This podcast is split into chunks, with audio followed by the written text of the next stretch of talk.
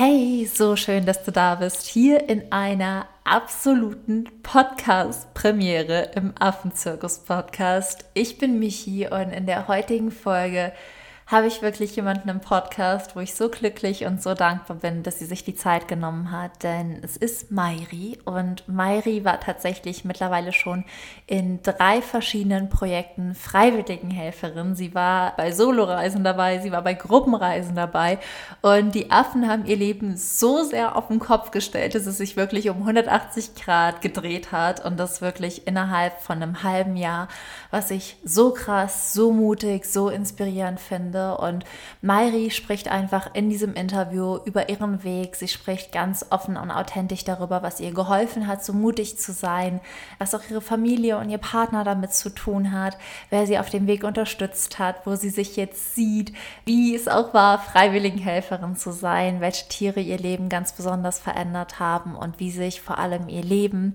durch diese verschiedenen Reisen verändert hat. Und das Interview wirklich ist Inspiration pur. Es ist einfach total total das Herzensgespräch. Das heißt, geh einfach raus, zieh dir am besten Schuhe an, geh durch den Wald, lass dich wirklich inspirieren von dieser Podcast-Folge.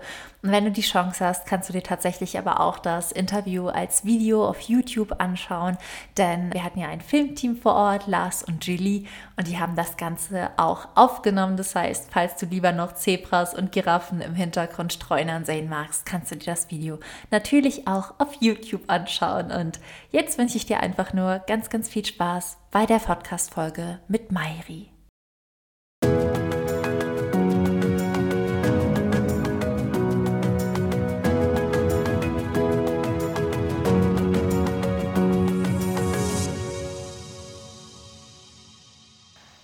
So schön, dass du da bist. Hier in Simbabwe.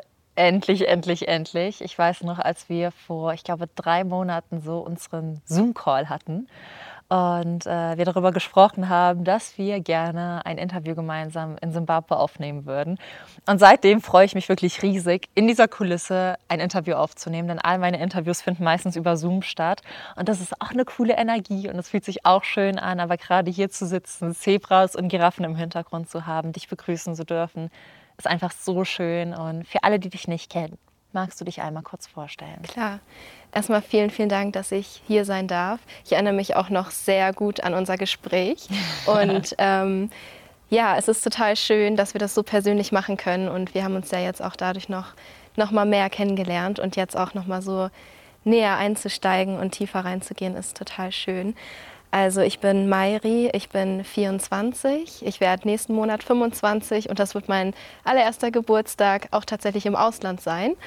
Und äh, da freue ich mich schon total drauf. Ich komme aus Flensburg, falls ich es gerade noch nicht gesagt habe. Und ich bin eigentlich Logopädin und befinde mich gerade in einer Situation, wo ich hier in Afrika sein darf, schon zum dritten Mal. Und das ist ganz, ganz besonders schön für mich. Ja. Mega, mega schön. Du hast schon gesagt, es ist schon dein drittes Mal. Du hast dich schon dreimal mit mir in dieses Abenteuer gestürzt. Einmal in Südafrika im Pavian-Projekt, auch in Südafrika im Meerkatzenprojekt. Jetzt sind wir zusammen in Simbabwe. Wie bist du überhaupt darauf gekommen, Freiwilligenhelferin zu werden? Also wie kam das so für dich? Hattest du so wie ich immer so ein Calling, dass du wusstest, ich will ins Ausland, ich will mit Tieren arbeiten oder bist du aus Versehen irgendwie reingestolpert? Mhm. Also es war so eine Kombination aus, ich möchte mal ins Ausland gehen und ich möchte auch meinen Traum leben. Also ich weiß auf jeden Fall, dass ich als Kind schon eine sehr, sehr innige Beziehung zu Tieren hatte. Und ich habe auch Bücher über Afrika gelesen und darunter war auch ein Buch von einem Kind, das in Afrika aufgewachsen ist. Und diese Verbindung, glaube ich, habe ich immer so mit mir mitgetragen. Und gleichzeitig war es aber auch dieses, ich möchte noch mal raus, ich möchte was anderes machen. Und ähm, das lief dann tatsächlich über Jahre, dass ich mich nicht getraut habe, etwas mhm. auszuwählen, was ich wirklich machen möchte, aber auch was zu mir passt. Das ging tatsächlich von ein Auslandsjahr in Amerika über in Spanien einen Salsa-Kurs machen. Also da waren ganz viele verrückte Dinge dabei. Und ich wollte das irgendwie immer in diesen Zwischenphasen machen. Einmal nach meinem Realschulabschluss, da habe ich das dann wieder aufgeschoben. Dann wollte ich es nach meinem Abitur machen. Auch da habe ich irgendwie gedacht, nee, jetzt ist auch nicht der richtige Zeitpunkt. Und ich weiß auf jeden Fall noch, dass ein Projekt mich sehr angesprochen hat. Das war ein Projekt, da ging es um Elefanten, das war auch in Südafrika. Und da ging es darum, die Population festzuhalten und ja, einfach verschiedene Truppen zu beobachten, also eher so in Richtung Forschung. Das fand ich auch schon total cool. Und ich habe mir der Seite der Organisation angeguckt und irgendwie habe ich mich nicht getraut. Also es lag dann immer bei mir abgespeichert in meinem Computer. Und ich habe mir das durchgelesen und dachte, boah, das wäre so cool. Und habe mich da eigentlich auch schon gesehen. Also das kam immer mal wieder auf und ich habe es aber am Ende nicht gemacht. Und dann bin ich in meine Ausbildung gegangen und ich glaube, das, das kennen viele, dieses Gefühl, wenn ich erstmal arbeite, dann kann ich nicht mehr zurück. Und dieses Gefühl hat mir richtig, richtig Angst gemacht, weil ich dachte, eigentlich wolltest du doch immer losgehen, warum hast du das nicht gemacht? Und vielleicht wirst du am Ende deines Lebens total dramatisch, aber es war tatsächlich mein Gedanke, bestimmt wirst du am Ende deines Lebens denken, warum hast du es nicht gemacht? Und ich glaube, man hat manchmal einfach so ein Calling, das holt einen immer wieder ein. Und so war es bei mir. Also immer wieder diese Erinnerung, mach's doch, mach's doch, mach's doch. Und ja, dann habe ich die Chance ergriffen, als ich dich bei Instagram gesehen habe, auch über Laura Seiler, da hast du einmal ihren Account übernommen. Ähm, da habe ich dich gesehen und ich weiß, dass ich die ganze Nacht deine Bilder durchstöbert habe. Ich glaube, ich kam am Ende am letzten Bild an. und ich dachte, das will ich auch. Wow in der Natur sein, sich mit Tieren verbinden und einfach so richtig, richtig geerdet sein und spüren, was das Richtige für einen ist. Und dann ging es, glaube ich, auch tatsächlich relativ schnell. Also ich glaube, ich war mit einer der ersten, die bei, von deiner Organisation aus verreist sind, so die fünfte oder so. Und dann hat das Ganze so seinen Lauf genommen. Ich glaube, ich habe ein bisschen Blut geleckt und konnte es dann einfach nicht mehr lassen. Bei meiner ersten Reise wollte ich dann auch direkt alles mitnehmen und bin bei zwei Stationen gewesen, weil ich auch dachte, wenn schon, denn schon. Auch da hatte ich tatsächlich noch ein bisschen diesen Gedanken, nimm alles mit, weil wenn du dann wieder arbeitest, dann bist du wieder am Arbeitstrott. Also das war irgendwie so dieser Kreislauf, der sich immer wiederholt hat. Und tatsächlich habe ich dann aber, ich war fünf Wochen letztes Jahr in Südafrika, zwei Wochen in der einen Station im Grünmeerkatzenprojekt und zwei Wochen bei den Pavianen und eine Woche hatte ich noch das Glück, ich durfte im Land rumreisen und ein bisschen was davon sehen. Und im Flugzeug dachte ich dann schon wieder, du wirst es bereuen, wenn du nicht einfach deinem Herzen folgst und nicht einfach sagst, schau doch einfach, was, was das bringt. Warum hast du denn schon wieder dieses Gefühl? Wenn ich wieder arbeite, dann ja, wird das jetzt ewig so weitergehen und ich mache dann vielleicht nichts mehr für mich. Und irgendwie habe ich, ich weiß nicht, wie ich es geschafft habe, ich habe irgendwie den Mut zusammengenommen und bin dann im Januar wieder bei der Arbeit gewesen. Ich musste ja noch zwei Wochen in Quarantäne, weil ja noch schön die südafrikanische Variante dazu kam. Also ich hatte noch ein bisschen Zeit zu überlegen und meine Kündigung zu schreiben. Und ja, habe mich da irgendwie nochmal so geerdet und mit mir selbst verbunden und bin dann ganz todesmutig mit meiner Kündigung am ersten Arbeitstag hin und habe meinen Job gekündigt. Und schlussendlich war es auch gar nicht so schlimm, wie ich dachte. Also häufig bildet man sich ja so das Horrorszenario und man dreht sich die ganze Zeit nur im Kreis. Trotzdem war es ein wunder wunderschöner Moment, als ich es dann wirklich gemacht habe und ich war richtig stolz auf mich. Hatte dann noch meine drei Monate Kündigungsfrist und dann habe ich tatsächlich gekündigt und bin jetzt wieder hier. und merke gerade, wie einfach alles irgendwie mehr fließt und viel, viel leichter wird, weil ich dieser Stimme ja den Raum geschenkt habe, wirklich zu sagen, was ist es denn? Und ja, ich glaube, dass ich jetzt dadurch auch viel, viel mutiger geworden bin, so mit diesem alleine Reisen und ähm, einfach schauen, was wartet da draußen, was ist auch für mich bestimmt und irgendwie habe ich jetzt das Gefühl, es hört nicht mehr auf. Also es hört ähm, nicht mehr auf. Ja, ich kann es dir sagen. ja, auch jetzt bin ich irgendwie schon total vorfreudig auf alles, was kommt. Also ich habe diese Angst fast abgelegt. Ich glaube, ein bisschen Angst ist immer wichtig, aber jetzt ist es eher so, was kommt dann und was kommt dann? Also dieses vorfreudige und neugierige in die Zukunft schauen, was jetzt ein viel, viel schöneres Zukunftsbild ist als das, was ich vorher hatte mit diesem, ah, ja, ist es ein Arbeitstrott, werde ich jeden Tag einfach nur das Gleiche machen. Und das hat mir auf jeden Fall Afrika geschenkt und meine erste Reise auf jeden Fall geschenkt. Mega, mega schön. Ich habe zwei Fragen. Mit der einen Frage würde ich relativ weit zurück an den Anfang gehen.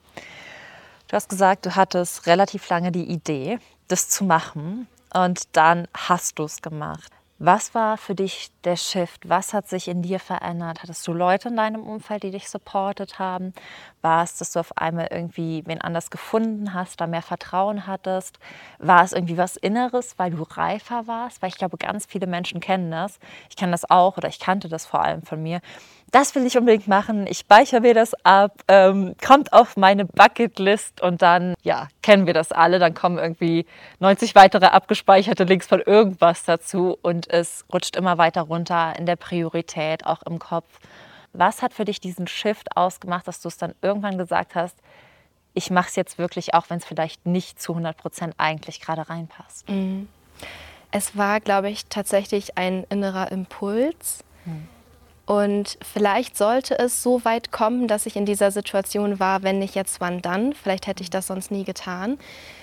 Dieser Gedanke, es zu bereuen, war so, so stark. Und ich wollte es mir gleichzeitig auch selber beweisen, dass ich es kann. Weil ich vorher, ich bin auch viel gereist vorher, aber immer so in meiner Safe Space. Also mit meinem Freund oder mit meiner Freundin und häufig auch übers Zug fahren, aber eben nicht so eine lange Reise für mich ganz alleine.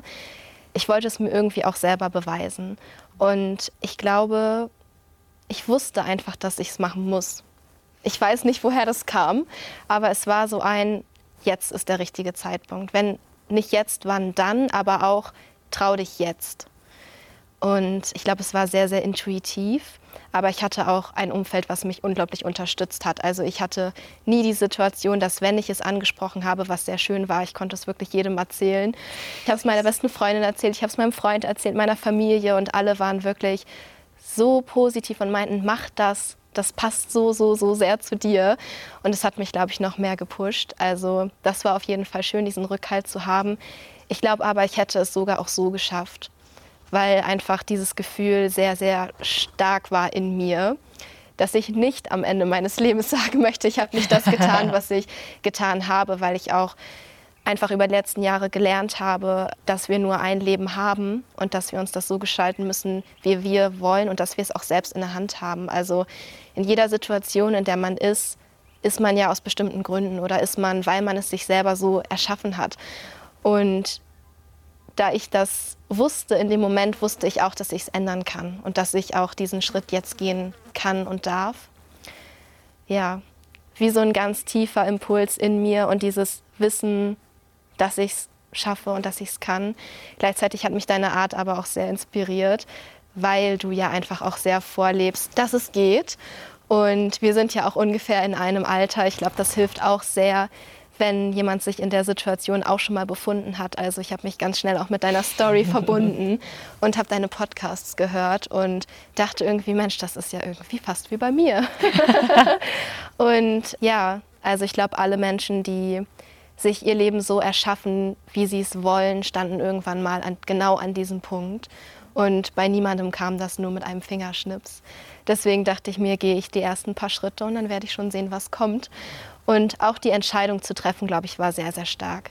Dieses nicht, zerdenk es doch jetzt nicht schon wieder oder was willst du denn jetzt wieder nochmal warten, sondern wirklich dieses, ich mache es jetzt. Und als ich die Entscheidung getroffen habe, gab es kein Zurück mehr. Das war dann safe und das war, glaube ich, das, das Kraftvollste dabei, wirklich zu sagen, mach es doch jetzt. Und das war eigentlich wie eine sehr, sehr tiefe Entscheidung. Mega, mega schön.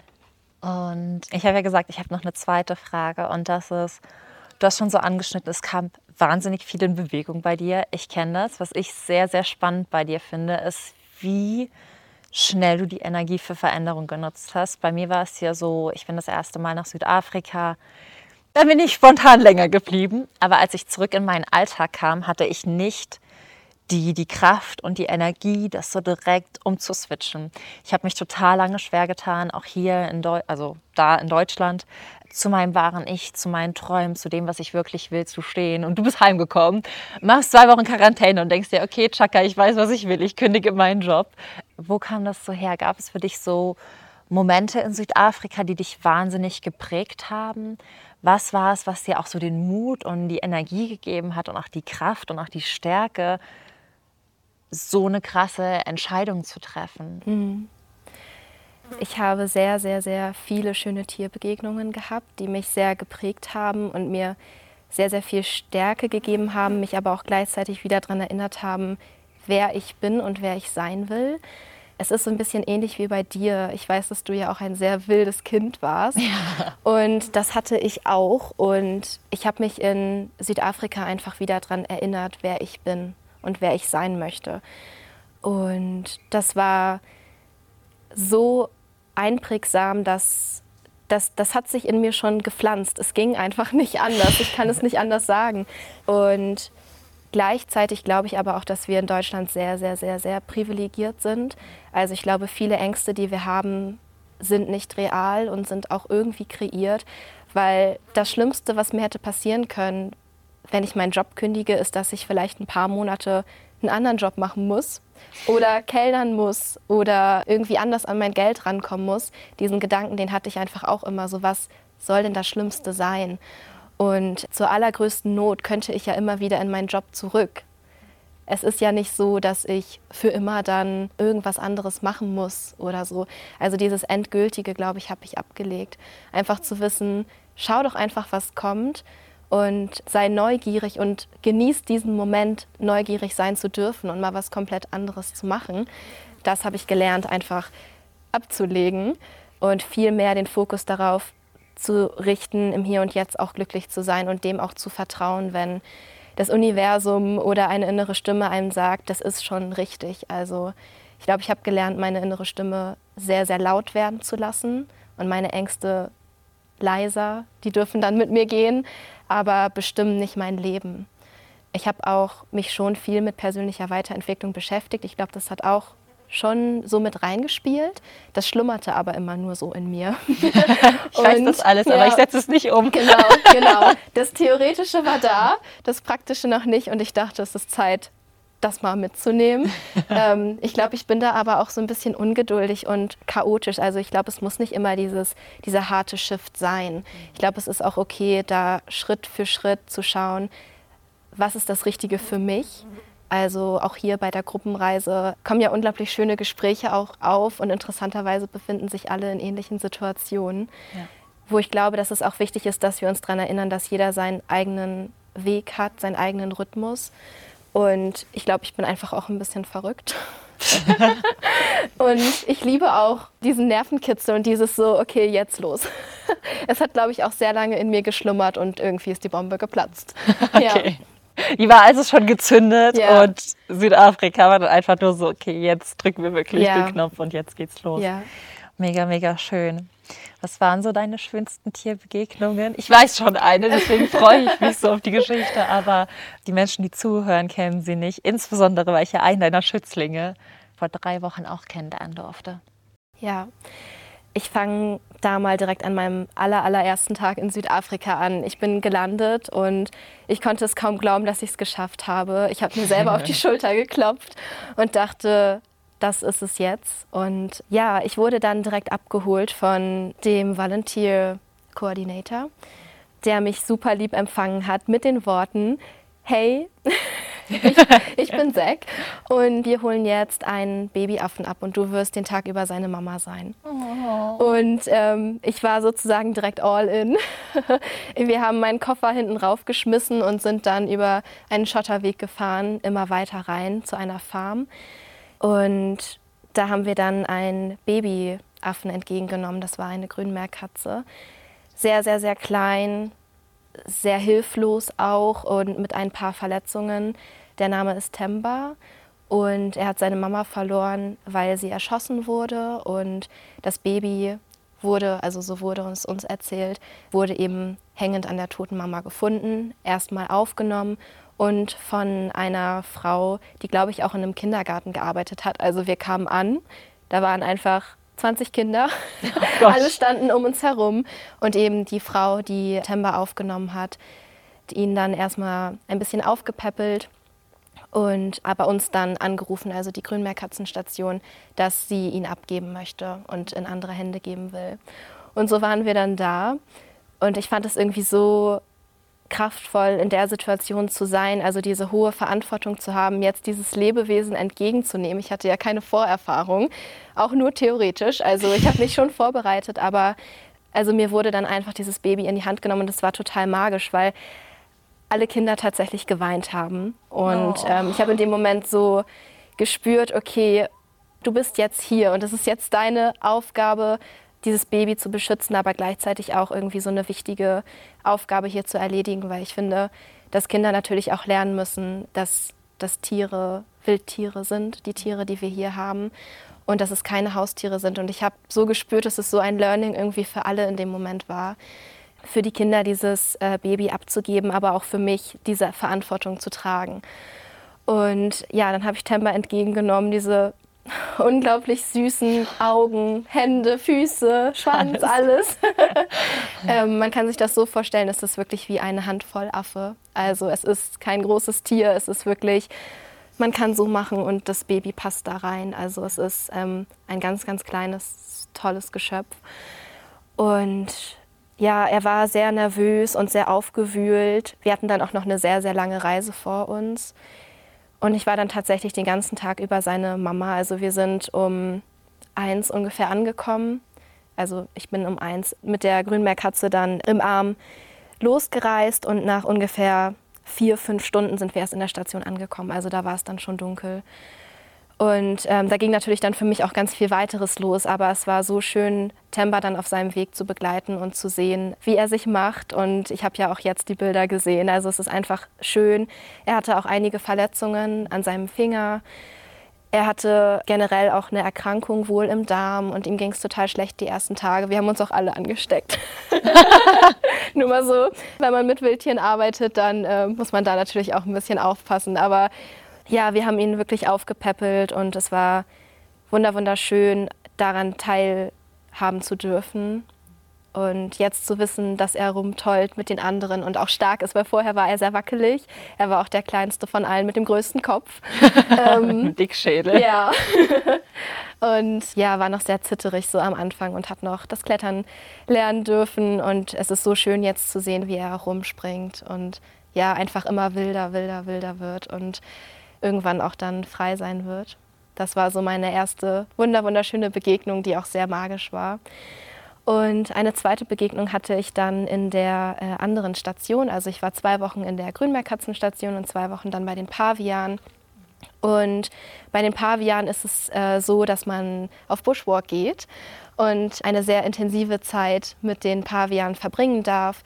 Und wenn man neu in der Gruppe ist. Also man kann sich das so vorstellen, man ist ja quasi neu Teil der Truppe. Also alle freiwilligen HelferInnen, die da sind, begleiten die Tiere zusammen und alle gehen zusammen wie spazieren und am Ende sucht man sich einen Platz, setzt sich hin und lässt die Tiere frei sein, die Gegend erkunden und äh, miteinander agieren. Und Paviane sind am Anfang so ein bisschen neutraler eingestellt, beziehungsweise auch vorsichtig, was glaube ich aber auch sehr gesund ist, wie wir Menschen ja auch. Also wir gehen ja auch nicht sofort auf jemanden zu und fallen jemanden in die Arme und knutschen ihn ab. ähm, schön wär's, aber nein, so sind wir nicht. Ich hätte es auch nicht gerne von jedem, dass er auf nee, mich zukommt nee. und mich abknutscht. Also ähm, ja, sind halt auch teilweise etwas distanzierter und was sehr spannend ist, weil man dann viel, viel mehr beobachten kann. Und so nach dem vierten, fünften Bushwalk kam auf einmal ein Affe zu mir, schaute mich an und sprang mir in die Arme. Und es war irgendwie so plötzlich und so intensiv, weil ich vorher keinen Affen auf dem Arm hatte. Also wenn wir ähm, angekommen sind und uns hingesetzt haben, sind auch einige Affen gekommen und haben sich lausen lassen oder ich wurde gelaust. Aber dieses in die Arme springen, das war irgendwie so plötzlich und damit habe ich überhaupt nicht gerechnet. Und ähm, dann habe ich eine andere Freiwilligenhelferin, die schon über 60 ist übrigens, habe ich sie gefragt, wer das ist. Und sie meinte, das ist Johannes. Warum ist denn Johannes bei dir? Der hat total Probleme, sich in die Gruppe zu integrieren und ist immer eher so für sich. Und das ist ja schön, dass er jetzt bei dir ist. Und irgendwie hat das dann so in mir nachgeklungen. Und tatsächlich ist Johannes dann auch immer, immer wieder zu mir gekommen. Also man macht das Tor auf wenn der Buschwalk losgeht und alle Affen rennen los, sind voller Vorfreude, frei zu sein und frei zu laufen. Und Johannes ist immer in meine Arme gesprungen und hat schon immer so geguckt von weitem. Und teilweise ist es schwierig, die auseinanderzuhalten, wenn man nicht so lange da ist. Aber Johannes habe ich immer wieder erkannt, äh, allein schon von seinem Lauf und wie er in meine Arme gesprungen ist. Also von zehn Pavian konnte ich ihn immer erkennen, weil er zu mir losgesprintet ist und seine Arme ausgestreckt hat.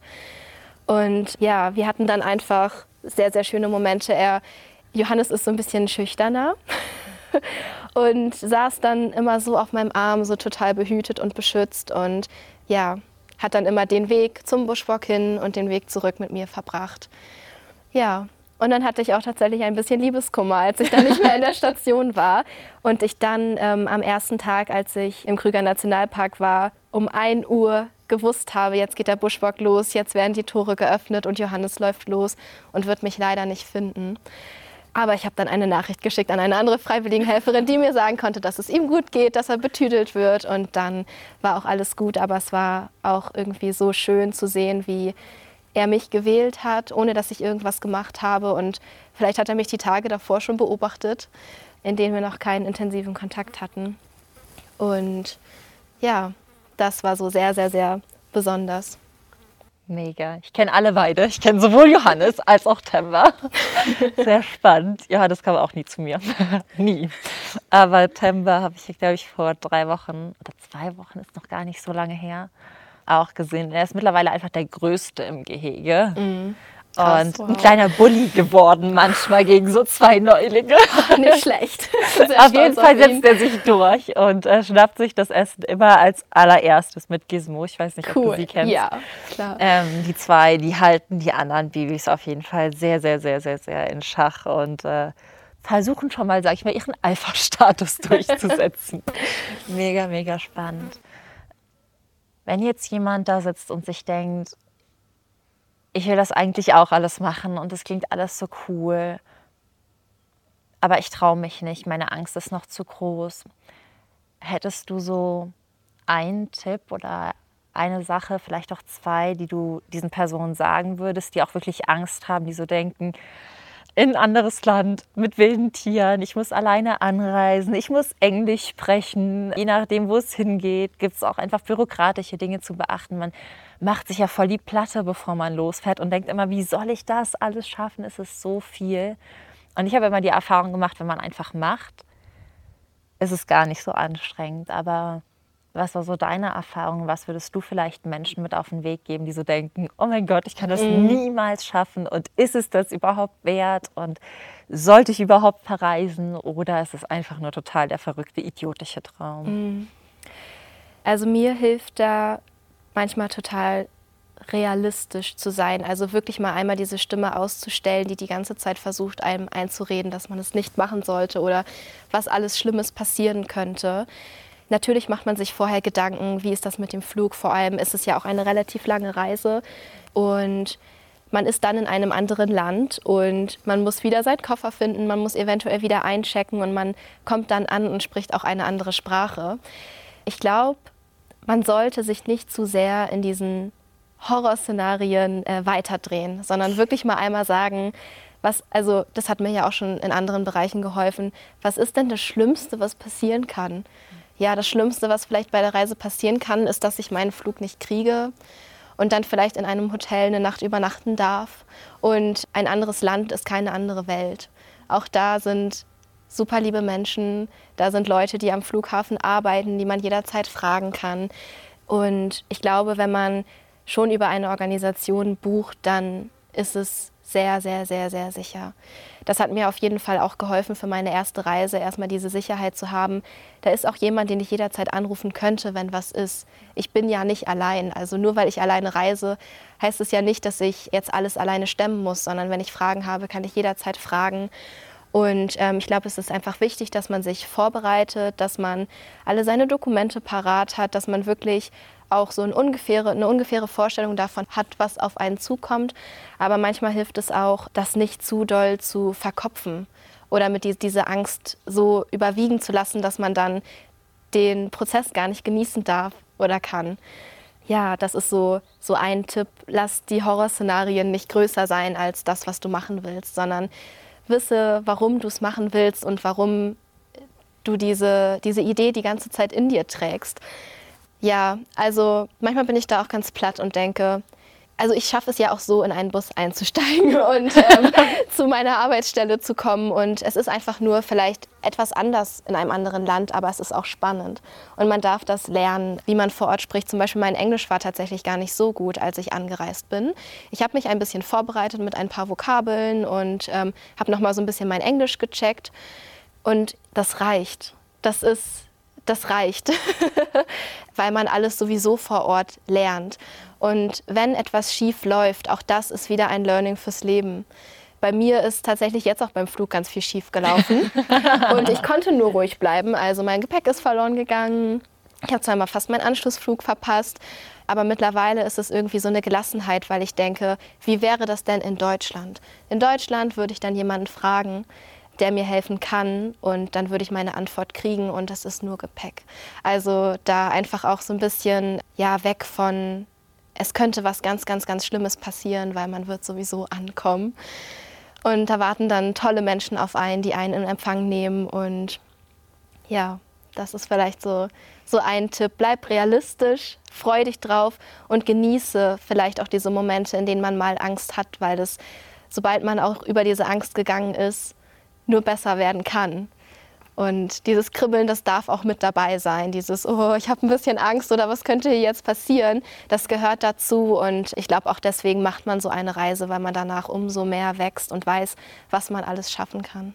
Ja ich sage auch immer, genießt die Angst, weil mir fehlt es mittlerweile manchmal. Es klingt so gemein, aber ich wünschte manchmal, ich könnte noch da mal das erste Mal anreisen, so voll nervös, nass geschwitzte Hände, einfach nur denken, was passiert jetzt hier, weil mittlerweile reise ich so voll gechillt und voll entspannt an, was auch cool ist. Mhm. Aber das andere lässt sich auch manchmal dich so krass lebendig ja. fühlen. Es bringt dich so sehr in den Moment. Das sind so starke Wachstumsphasen. Und ich habe die Erfahrung gemacht, gerade wenn auch was richtig schief läuft. Ich bin bei meiner ersten Anreise einfach Stunden in Johannesburg am Flughafen sitzen gelassen worden. Und nach sechs Stunden kam mein Shuttle und sagte, entschuldigen Sie die kleine Verspätung.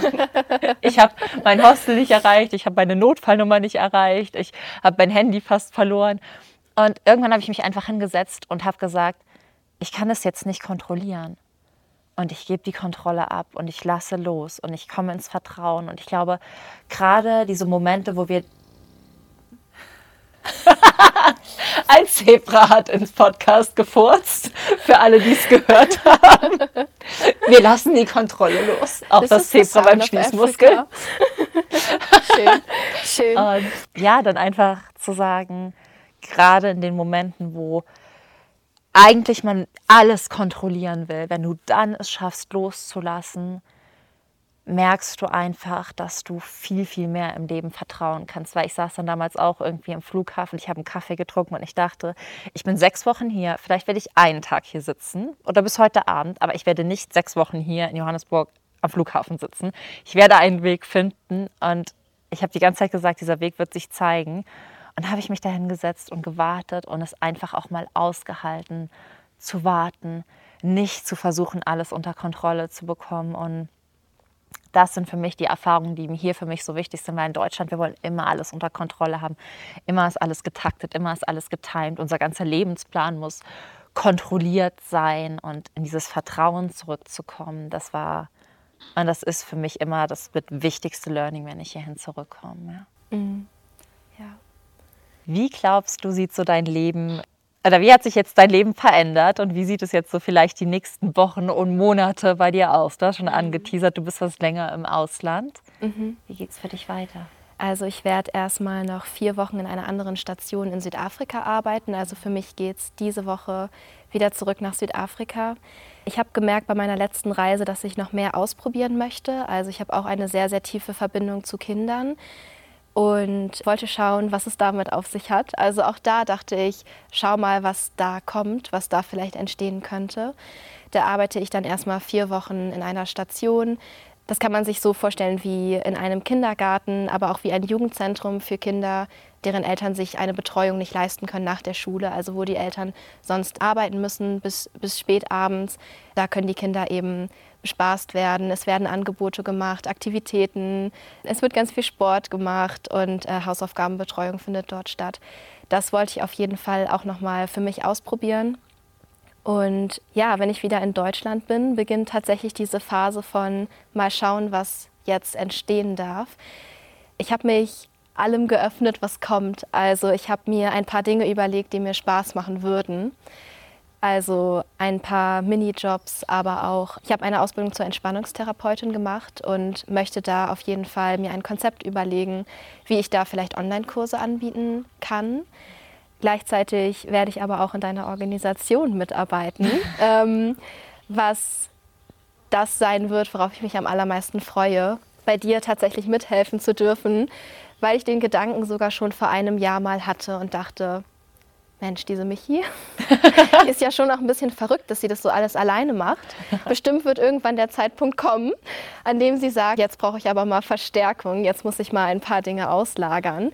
Und da sind wir ja vor ein paar Monaten ins Gespräch drüber gekommen und darauf freue ich mich unglaublich doll drauf, da wirklich Fuß fassen zu dürfen und auch andere bei ihrem Weg jetzt begleiten zu dürfen. Ähm, ich habe das jetzt ganz, ganz stark gehabt, dass immer wenn andere mich angeschrieben haben und gefragt haben, Mensch, wie lief denn das ab oder was hast du da gemacht? Es hat mir so Spaß gemacht, darauf zu antworten und wirklich zu sagen, oh, freu dich, freu dich auf alles, was kommt. So, so toll, dass du das machst. Und ja, also ich glaube, damit habe ich auf jeden Fall schon mal echt was gefunden, was mich erfüllen wird, was mir Spaß macht. Und auch da bin ich wieder total offen, wer weiß, was kommt. Wahrscheinlich werde ich nebenbei dann in einem Bioladen arbeiten oder auch auf einer Farm. Ich merke, hier macht es mir wieder richtig Spaß, auch körperlich zu arbeiten und nicht die ganze Zeit nur über den Kopf. Dadurch kann ich mir auch sehr gut vorstellen, vielleicht auf einem Bauernhof auszuhelfen oder auf einem Lebenshof da habe ich mir ganz viele Dinge nun überlegt und schaue, wie ich das kombiniere. Einfach weil ich auch diese Abwechslung brauche und merke, dass es mir umso mehr Spaß macht, wenn ich äh, manchmal gar nicht so richtig weiß, was die Woche bringt, sondern auch viele Dinge anstehen und viele verschiedene Projekte. Da freue ich mich sehr, sehr drauf. Das nimmt wahrscheinlich erstmal die nächsten Monate ein und dann schaue ich, was kommt. Ja. Und das Coole ist, du hast einfach gefragt. ja. Wir saßen in so einem Zoom und keine Ahnung, wir uns kurz auf unterhalten und du so, ja, falls du irgendwann mal Hilfe brauchst, ich würde voll gern bei dir arbeiten. Und mhm. so viele Menschen fragen auch einfach nicht. Und ich habe ja relativ oder jetzt schon länger überlegt, auch für die Freiwilligenhelferbetreuung halt nochmal jemanden an Bord zu haben, der auch noch mehr fühlt, wie es ist, das erste Mal zu reisen, sich dann noch besser reinfühlen kann, als ich das jetzt kann, die das seit acht Jahren macht und kann da auch allen Leuten nur sagen, fragt auch einfach nach in den mhm. richtigen Momenten, bereitet euch vor, fangt an, so ein bisschen Expertise oder Erfahrung zu sammeln und dann versucht in den Bereich zu kommen, wo ihr rein wollt. Also es gibt mittlerweile überall Jobs, es gibt überall Möglichkeiten, es gibt die verrücktesten Wege und dann fragt einfach und hört nicht auf zu fragen, selbst wenn es das erste Mal ein Nein ist, ich glaube, ich habe tausend Menschen gefragt, ob sie mein Projekt supporten wollen. Und vielleicht haben zehn Ja gesagt, aber es waren die zehn Richtigen, die es richtig supportet haben. Deswegen kann ich da nur den Tipp von dir mitgeben oder das, was ich von dir gesehen habe. Einfach mal nachfragen und offen sein und ins Vertrauen kommen. Weil so hat sich alles bei mir geebnet, so hat sich alles bei dir geebnet. Und ich bin mir ziemlich, ziemlich sicher, dass du da auch deinen Weg finden wirst und dass du auch über das, was du jetzt bei mir machst, hinauswachsen wirst und einfach deinen Weg wirklich zurück zu dir, zurück zu den Tieren, zurück zur Verbindung in der Natur findest, egal wie. Ich glaube, dass wir da sogar nur so eine Zwischenanlaufstelle sind, um dir noch mehr Raum zum Wachsen zu geben, damit du dich einfach endlich entfalten kannst, weil ich einfach so viel Potenzial in dir sehe. Dankeschön. Deswegen freue ich mich da sehr, ein, ein Topf auf deiner großen Reise zu sein, ja. bis du ein Baum wirst. Dankeschön. Und ich habe eine Abschlussfrage, die ich allen Menschen stelle, wenn ich sie nicht vergesse. habe ich auch schon bei Interviews vergessen. Und zwar ist es, stell dir vor, in fünf Jahren von heute rufe ich dich an. Wir haben ein ganz, ganz tolles Gespräch miteinander und ich sage dir, pass auf, Mairi, ich habe eine Spendenlotterie gegründet. Und diese Spendenlotterie verschenkt eine Million Euro an ein Projekt deiner Wahl, an Tiere deiner Wahl, an Kinderprojekte, an Menschenrechtsprojekte, also an irgendwas, was dir sehr, sehr, sehr am Herzen liegt. Und es kann auch eine richtige Organisation sein, die du zum Beispiel aktuell schon unterstützt. Wo darf ich dieses Geld hinüberweisen? Wen dürfen wir supporten? Ja, da kommt mir direkt eine Sache in Erinnerung, die sich sehr, sehr, sehr tief eingeprägt hat, ich glaube bei uns allen bei der Gruppenreise, Wir waren am Samstag auf Safari und wir haben einen Nashorn getrackt. Und wir waren mit einem Guide unterwegs, der uns nochmal berichtet hat, wie die Art zu wildern hier funktioniert und ähm, wie grausam das einfach ist und dass unsere Nashornpopulation immer, immer mehr sinkt. Und bevor wir in den Park reingegangen sind, waren da Plakate und da waren Zahlen für jede Nashornart. Das waren vorher noch fünf Arten, mittlerweile sind es nur noch drei Arten und er meinte zu uns, diese Zahlen könnt ihr halbieren. Also mittlerweile ähm, gibt es noch viel, viel, viel weniger Nashörner, als wir hier damals getrackt haben oder aufgenommen haben.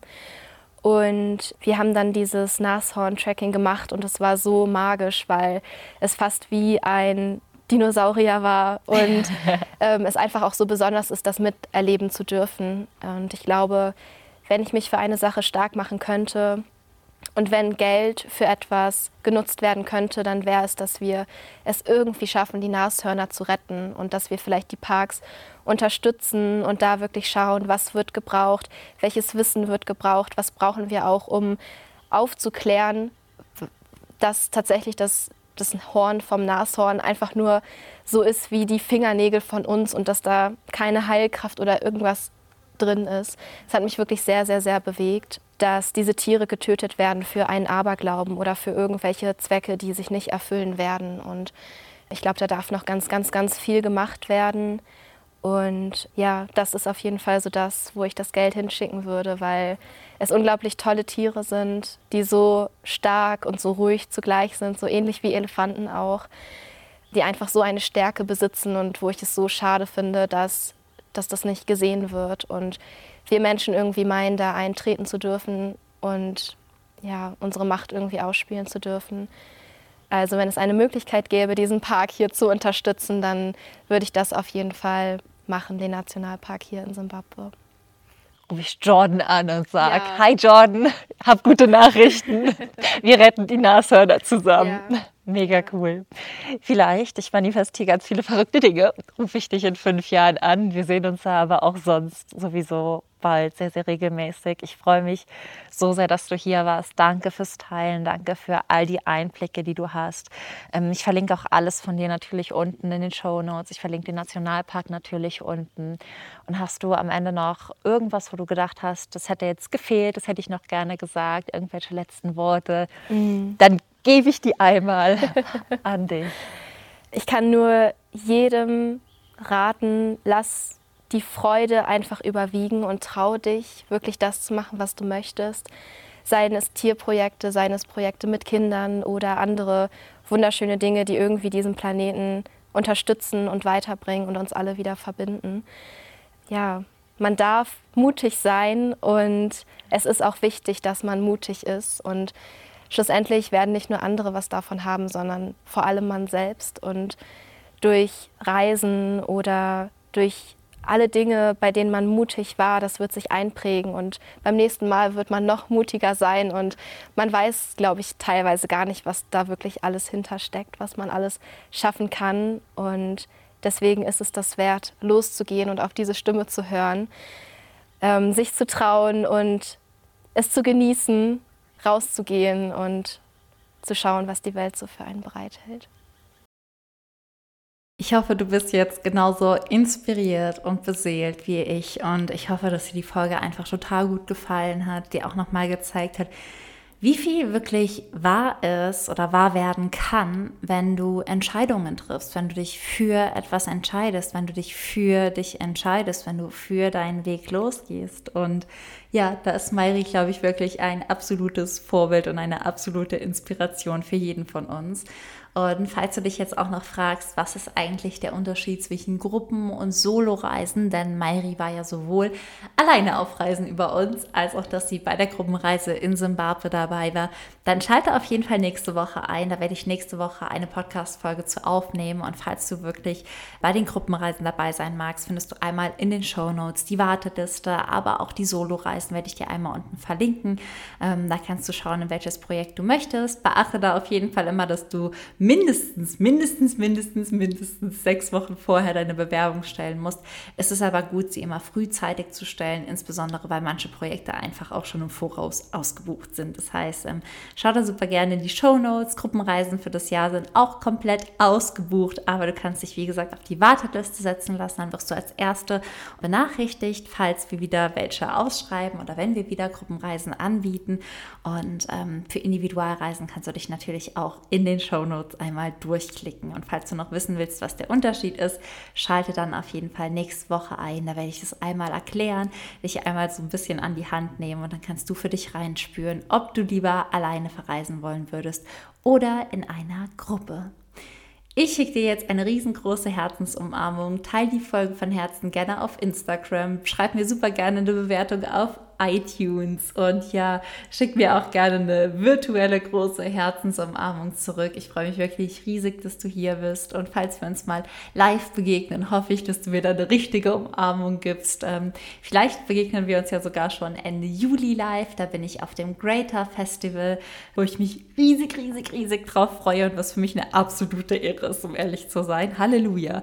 Ähm, in diesem Jahr ist sind so verrückte Dinge wahr geworden, um ehrlich zu sein. Ähm, ja, vielleicht sehen wir uns dann schon Ende Juli auf dem Creator Festival und können uns dann drücken und du kannst mir sagen, was vielleicht deine Lieblingspodcast-Folge ist und ja, was einfach deine Träume, Wünsche, Hoffnungen und Visionen sind. Und falls du auch für die losgehen magst, findest du natürlich auch die Warteliste für Keep Yourself Wild, mein ersten eigenen Live-Online-Kurs in den Show Notes. Sei da auf jeden Fall dabei, wenn die Tore das nächste Mal öffnen sollten. Genau, das war's jetzt von mir. Du hast auf jeden Fall einiges in den Show Notes, was du dir anschauen kannst. Ich schicke dir eine ganz, ganz, ganz große Herzensumarmung und ganz viel Energie, Liebe und Freude zu dir. Sei frech wie ein Affe und keep yourself wild. Alles, alles Liebe, deine Michi.